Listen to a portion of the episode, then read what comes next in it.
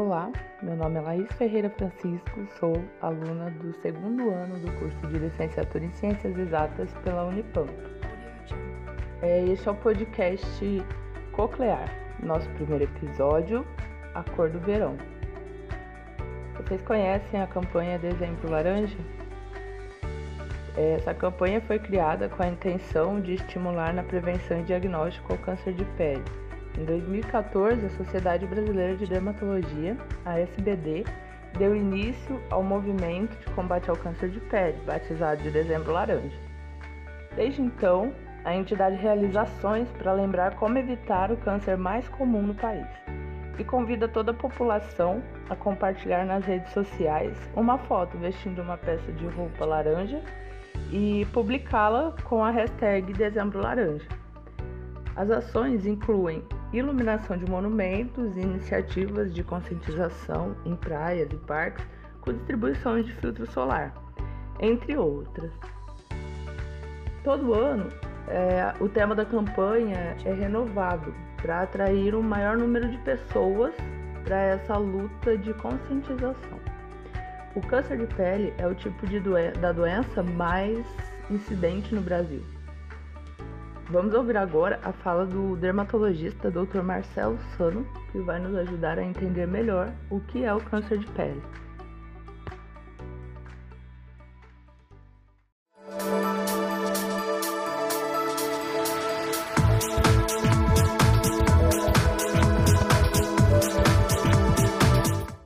gente vai falar sobre o câncer de pele, esse que é um, um assunto extremamente comum dentro da dermatologia. É, o câncer de pele é o câncer mais frequente no ser humano. Ele responde a 33% de todos os casos de câncer diagnosticados no Brasil.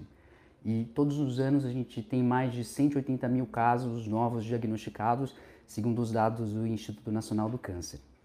Então, assim, para a gente entender o câncer, ele se origina de uma célula que adquiriu mutações e levou a uma proliferação descontrolada dessa célula e dá a origem tumoral. Tá? Dependendo do tipo de célula da pele em que se originou esse câncer, nós temos tipos diferentes de câncer de pele. Então, a gente consegue separar em dois grandes grupos. Primeiro, os dos carcinomas e o melanoma. Os carcinomas são os mais comuns, são, corresponde a 90% dos casos. E dentro deles, o mais comum é o carcinoma basocelular.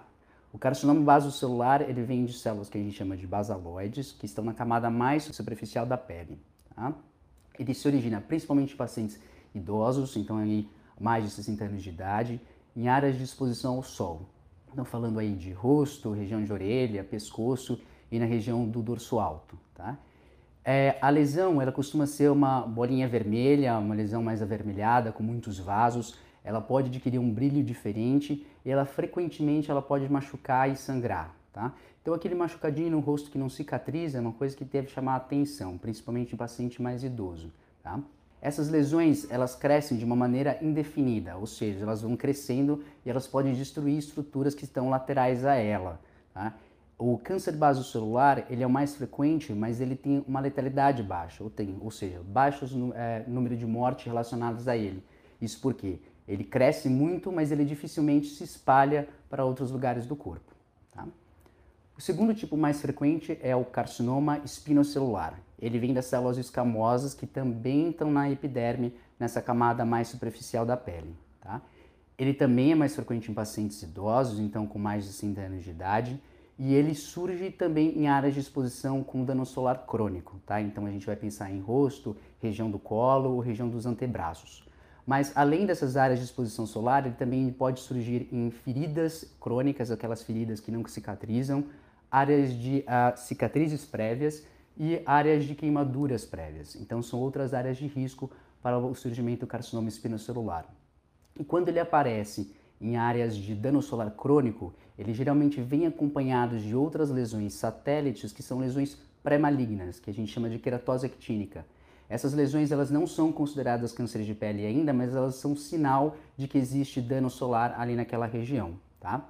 A lesão do câncer de pele vai ser uma dessas lesões que mais avermelhadas, que descamam, que fazem ferida e que ela começa a crescer e começa a se tornar uma lesão mais espessa, mais infiltrada. Em alguns casos, quando ela cresce, ela até pode ter uma superfície mais verrucosa e se assemelhar aí a uma verruga, tá? Então é sempre importante tem uma lesão nova, está crescendo, está ferindo, também lá mostrar para o seu médico.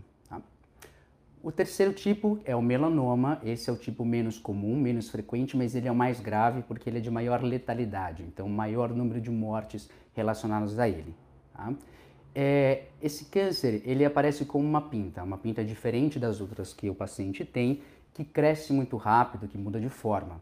Mas em alguns casos ele também pode surgir de uma pinta antiga que a gente tem e essa pinta começa a mudar de forma, começa a crescer ou começa a ter cores diferentes. Isso chama a nossa atenção para ela.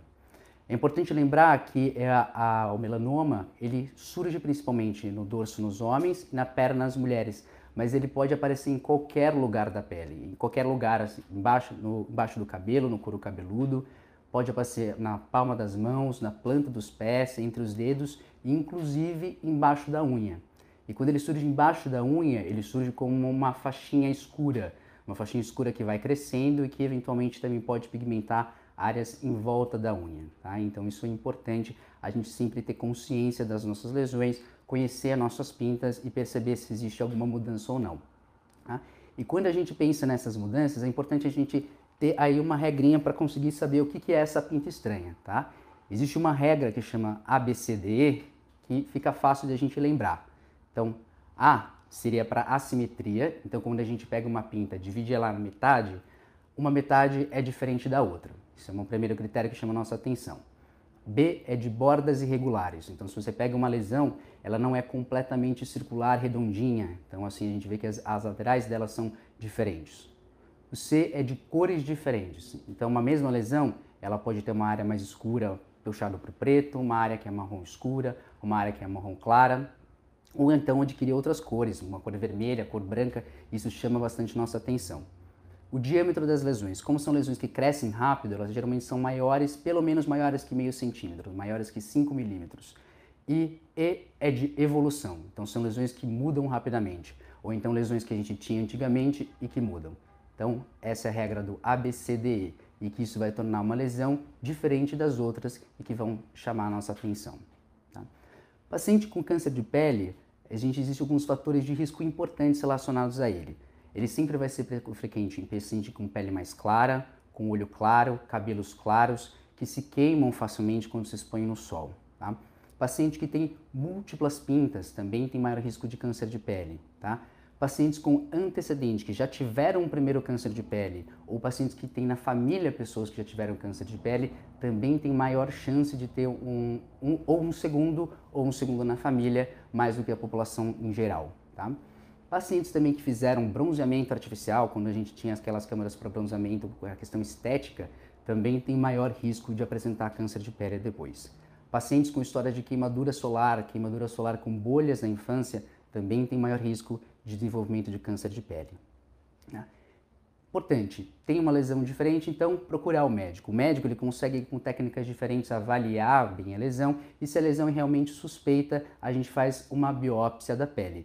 O que é a biópsia? A gente retira um fragmento da lesão ou então, no caso das pintas, a gente tenta retirar a lesão inteira. Tá? Esse material ele é enviado para o médico patologista, ele avalia isso em lâminas, no microscópio, e ele consegue identificar a célula do câncer. A gente consegue identificar que tem células diferentes ali crescendo e definir o nosso diagnóstico de câncer de pele. Tá? O tratamento do câncer de pele ele é sempre cirúrgico, em todos os casos, tanto de carcinoma quanto do melanoma.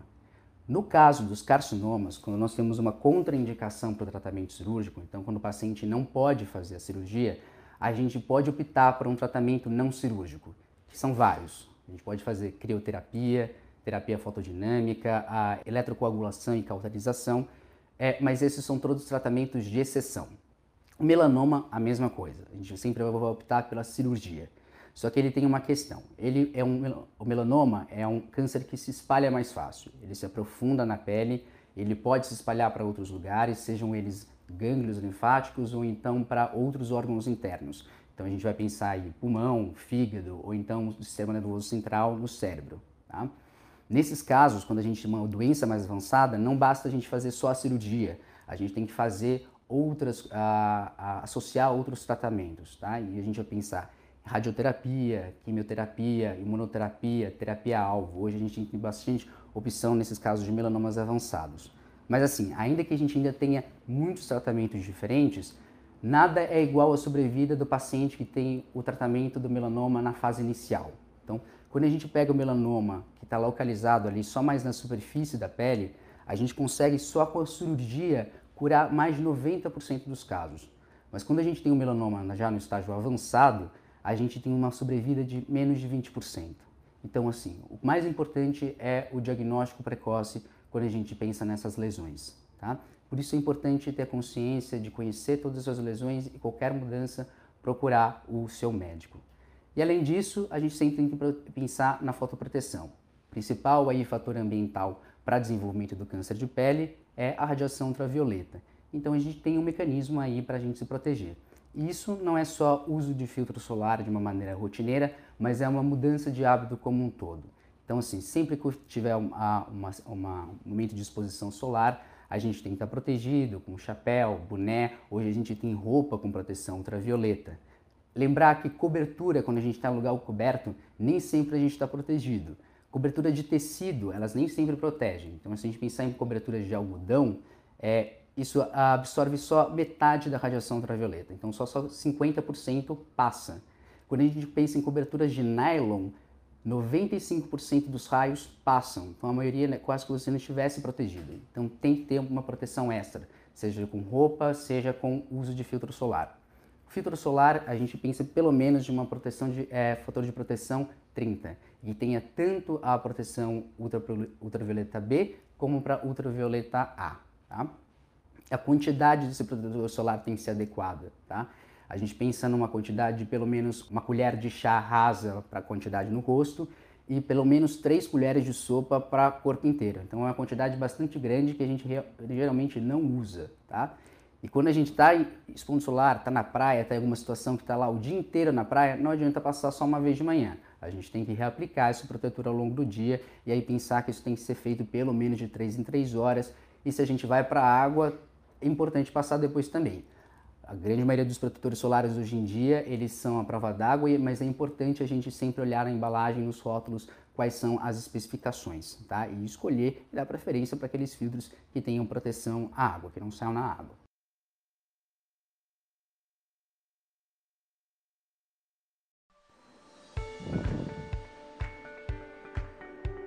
Então, pessoal, a gente vai ficando por aqui. E não se esqueçam, a prevenção é tudo. Devemos conhecer muito bem nosso corpo, estarmos sempre atentos aos sinais e às anormalidades. Assim que houver qualquer suspeita, a melhor coisa é procurar o especialista e jamais devemos abrir mão do uso de filtro solar. Até uma próxima!